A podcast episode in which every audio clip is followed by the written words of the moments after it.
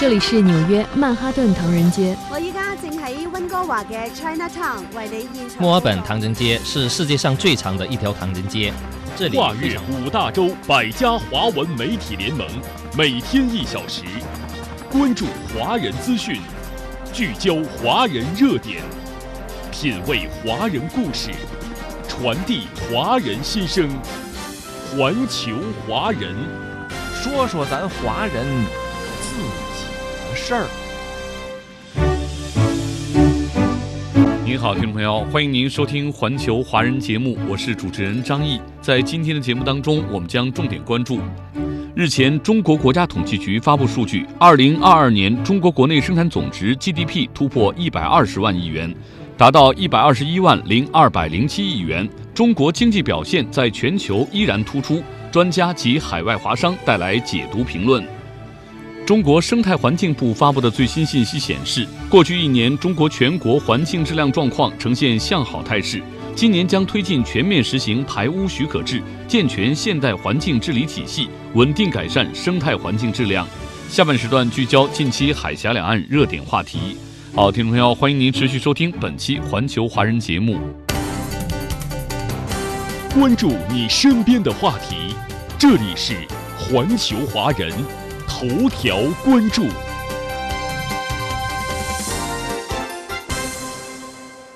各位听友，中国国务院新闻办公室十七号举行新闻发布会，邀请国家统计局相关负责人介绍二零二二年中国国民经济运行情况。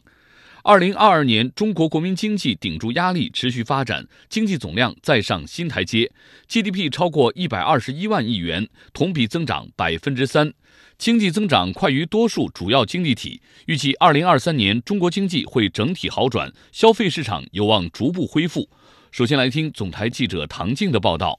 用国家统计局局长康毅的话说，这是一份殊为不易、成之为艰的成绩单。二零二二年，我国全年国内生产总值一百二十一万零二百零七亿元，按不变价格计算，比上年增长百分之三。这是继二零二零年、二零二一年连续突破一百万亿元、一百一十万亿元之后，又跃上了新的台阶。国家统计局局长康毅说。二零二二年，我国国民经济顶住压力，持续发展，经济运行总体稳定，经济增长快于多数主要经济体。这个百分之三，相比较国际的主要经济体，也是一个比较快的速度。现在德国公布了预估数，好像是百分之一点七。那么 IMF 预测啊，美国、日本等经济体二零二二年的 GDP 增长啊。都不会超过百分之二，所以我们这个山应该来讲，在这么多的超预期因素反复冲击下面，是一个比较快的一个增长速度。二零二二年，我国产业发展基础夯实，农业方面增产丰收，特别是粮食生产实现了十九连丰，粮食总产量达到一万三千七百三十一亿斤，连续八年稳定在一点三万亿斤以上，中国人的饭碗端得更牢了。工业方面，压舱石作用也得到了有效发挥，全国工业增加值达到四十点二万亿元，制造业增加值达到三十三点五万亿元，均居世界首位。此外，基础设施也在日益完善。康毅介绍，到二零二二年末啊，全国铁路运营里程达到了十五点五万公里，其中的高速铁路运营里程是四点二万公里，在全世界啊也是遥遥领先。我们还建成了全球啊规模最大、技术领先的网络基础设施。我们工业互联网已经广泛的融入到了四十五个国民经济的大类。二零二二年，我国改革创新持续深化，创新驱动发展战略深入实施，新动能引领作用日益凸显。二零二二年，规模以上高技术制造业增加值比上年增长百分之七点四，快于全部规模以上工业三点八个百分点。实物商品网上零售额占社会消费品零售总额比重达百分之二十七点二，比上年提高二点七个百分点。此外，二零二二年在世界经济下行压力加大、全球贸易增长动能趋缓的背景下，我国加快推进高水平对外开放，货物贸易总额再创新高，连续六年保持世界第一货物贸易大国地位。康毅说。货物贸易总额啊突破了四十万亿啊，达到了四十二点一万亿啊，比上年增长百分之七点七，那么吸引外资啊也在逆势的增长。一到十月份呢，我国实际使用外资一万一千五百六十一亿元，按可比口径呢，同比增长是百分之九点九，已经啊超过二零二一年的全年，也创了历史的新高。特别值得注意的是，在民生保障方面。二零二二年，我国就业形势总体稳定，全年城镇新增就业一千二百零六万人，超额完成了一千一百万人的全年预期目标任务。居民收入稳定增长，二零二二年全国居民人均可支配收入扣除价格因素实际增长百分之二点九，与经济增长基本同步。展望二零二三年，康毅预计，二零二三年中国经济一定会整体好转，消费市场有望逐步恢复。线下消费啊和服务消费正在逐步的恢复，那么随着正常的生产生活秩序加快恢复，消费场景的限制啊将大幅度的减少，这个为服务消费啊。线下消费的恢复创造了条件。疫情防控复工复产状况呢，我相信我朋友们都感受到了。呃，像北京出行啊，交通拥堵啊，现在已经出现了。国内的航班已经恢复到了二零一九年的八成以上。这些生活秩序的恢复，都将给我们二零二三年的经济增长创造更好的条件。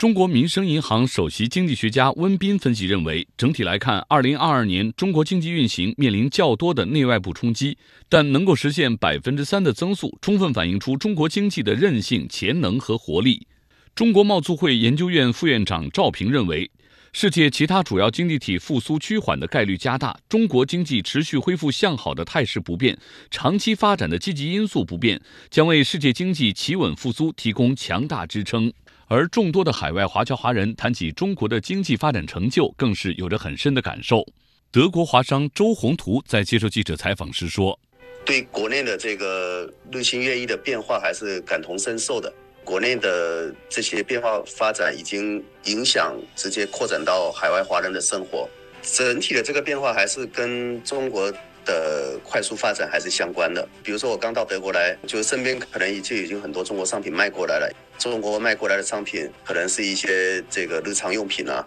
慢慢的到现在，他们会发现，呃，中国的产品越来越多，而且在这些技术含量比较高的领域，也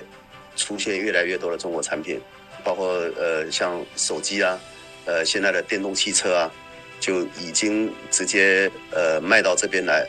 南非华商黄永杰告诉记者：“我们身在海外的华人，亲身的感受到中国的经济实力和国际影响力不断增强，中国人民的生活水平也在不断的提高，同时带动了世界上更多其他国家的发展，造福了当地人民。这一点，我们在海外奋斗的华人也深有体会。”环球华人。欢迎您继续收听《环球华人》节目，我们继续关注中国经济热点。备受关注的中央企业成绩单近日放榜，中国国务院国有资产监督管理委员会秘书长、新闻发言人彭华岗十七号在国新办新闻发布会上表示，二零二二年中央企业累计实现营业收入三十九点四万亿元，同比增长百分之八点三，实现利润总额二点五五万亿元，净利润一点九万亿元，同比分别增长百分之五点五和百分之五。同时，中国国务院国资委也开始谋划新一轮深化国资国企改革方案，聚焦提升企业核心竞争力和增强核心功能。我们来听总台记者唐明的报道。在这份成绩单上，除了总分优异，各分项也可圈可点。其中，七家中央企业利润总额超过一千亿元，四家中央企业利润总额超过五百亿元。这几年，特别是去年，中央企业重组整合动作不断，成果频出，力度大，模式新，效果好。可以说是前所未有的。国务院国资委秘书长、新闻发言人彭华岗说：“推动专业化整合啊，有利于有效解决中央企业同质化的竞争、重复建设等问题，打造组织主业更加聚焦、业务结构更加清晰、核心能力更加突出的优势企业。今后一个时期啊，我们将以进退整合为着力点，加强重点释放项目的协同推进，不断加大专业化整合力度。进。”就是要瞄准高水平导向性产业，支持推动国有资本协同合作，促进固链、补链、强链、缩链。退就是要持续推进低效无效资产和非主业非优势业务退出，做好产能过剩行业整合，促进产业调整升级。整呢，就是要积极推动检验检测、医疗健康、装备制造、矿产资源、煤电等领域的资源整合，避免重复投资和同质化竞争。和呢，就是要支持中央企业按照市场化、法治化的方式，加强内部资源深度融合，形成强大的合力。国务院国资委秘书长、新闻发言人彭华岗表示，在自身稳健发展的同时，中央企业还真金白银让利，解中小企业燃眉之急。着眼长远，推动大中小企业协同发展。第一是房租，我们叫应免尽免啊，应免快免，全年对小中小微企业和个体工商户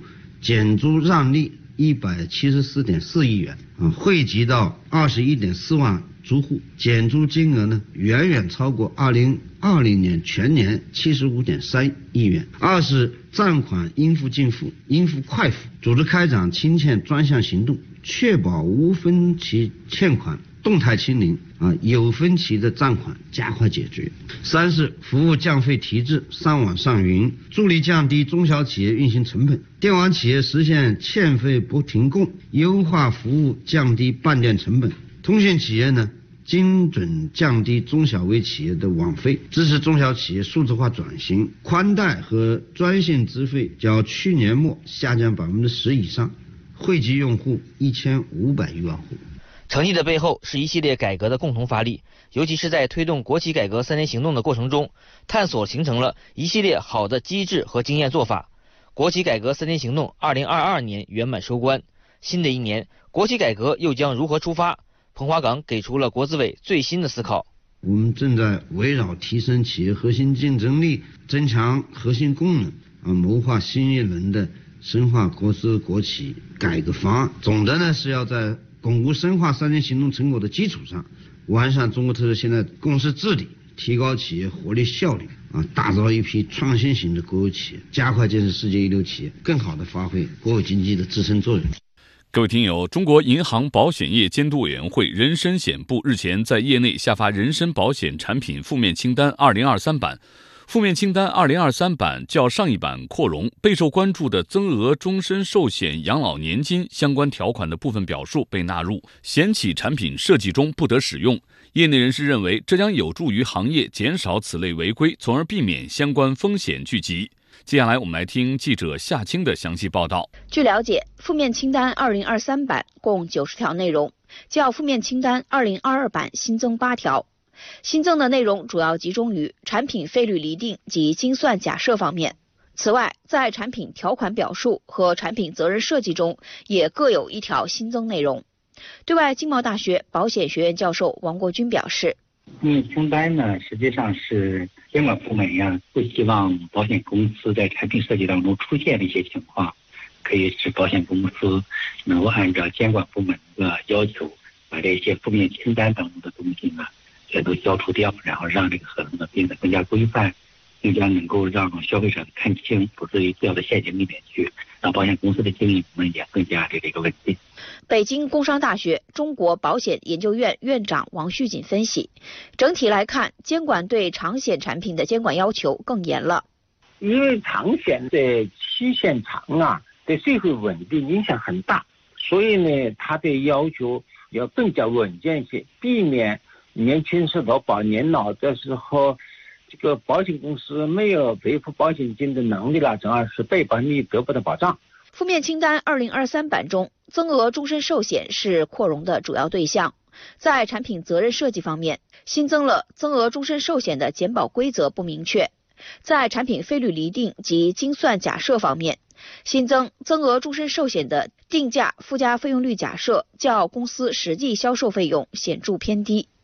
增额终身寿险的利润测试投资收益假设与公司实际经营情况存在较大偏差，两条内容。业内人士表示，增额终身寿险是保险公司这两年重点发力的产品，也是近年来监管点名较多的产品。监管部门此前在人身保险产品监管中发现，个别公司的产品存在定价不足的风险，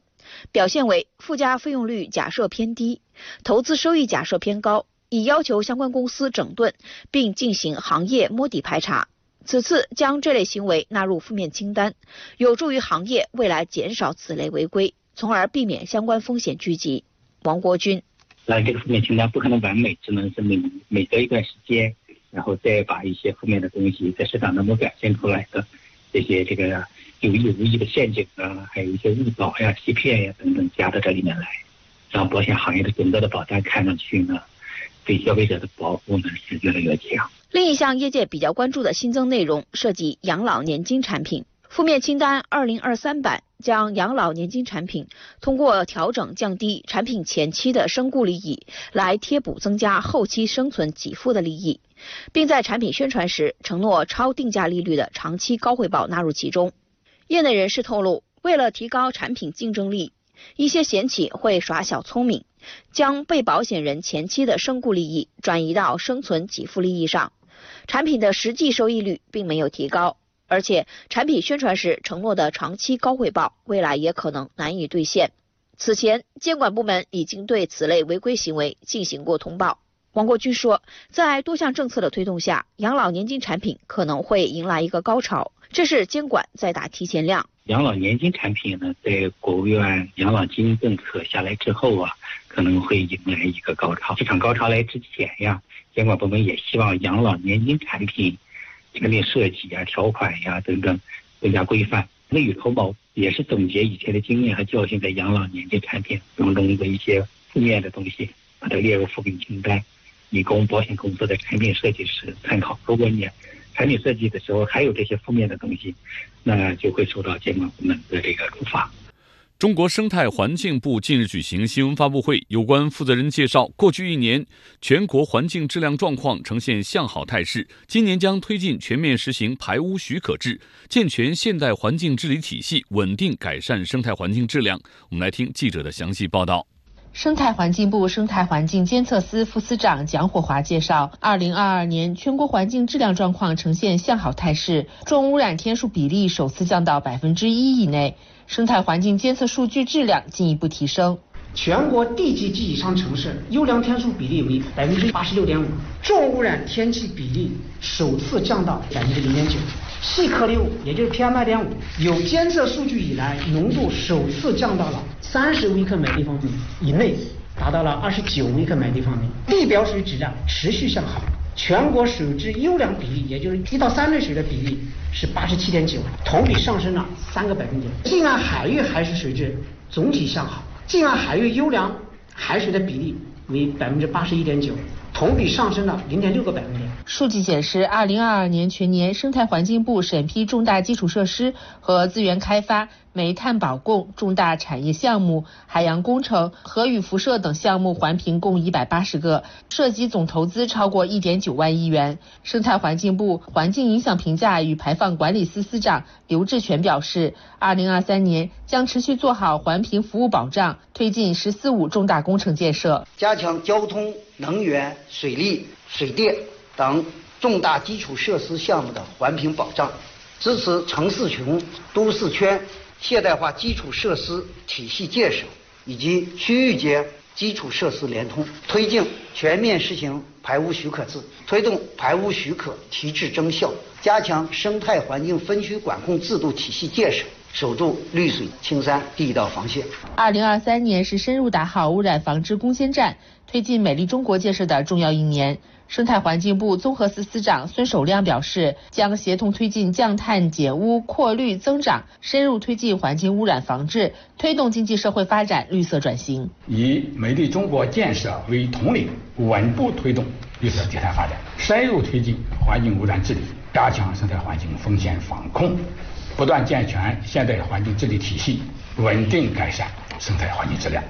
好，听众朋友，欢迎您继续收听《环球华人》节目。二零二三年中国全国邮政管理工作会议十七号在北京召开，相关负责人表示，新时代十年，中国邮政快递业发展成效显著，中国已建成世界规模最大的邮政快递网络，快递业务量连续九年位居世界第一。我们来听总台记者冯硕的报道。十年来，我国建成覆盖全国、深入乡村、通达全球的世界规模最大的邮政快递网络，快递业务量超千亿件。业务收入超万亿元。中国成为世界上最具活力的寄递市场，邮政快递已经成为一张亮丽的中国名片。国家邮政局局长赵充九：快递服务能力显著提升，快递业务量连续九年位居世界第一，最高日处理能力超过七亿件，年人均快递量接近八十件。十年来，我国邮政快递网络建设统筹推进，深度对接国家相关规划和综合立体交通运输体系。高铁快递正在积极探索，航空快递运能不断增强。赵冲九：一批枢纽型邮件快件分拨中心投入运营，建成各类分拨中心近三千个，持续建设全球性国际邮政快递枢纽集群，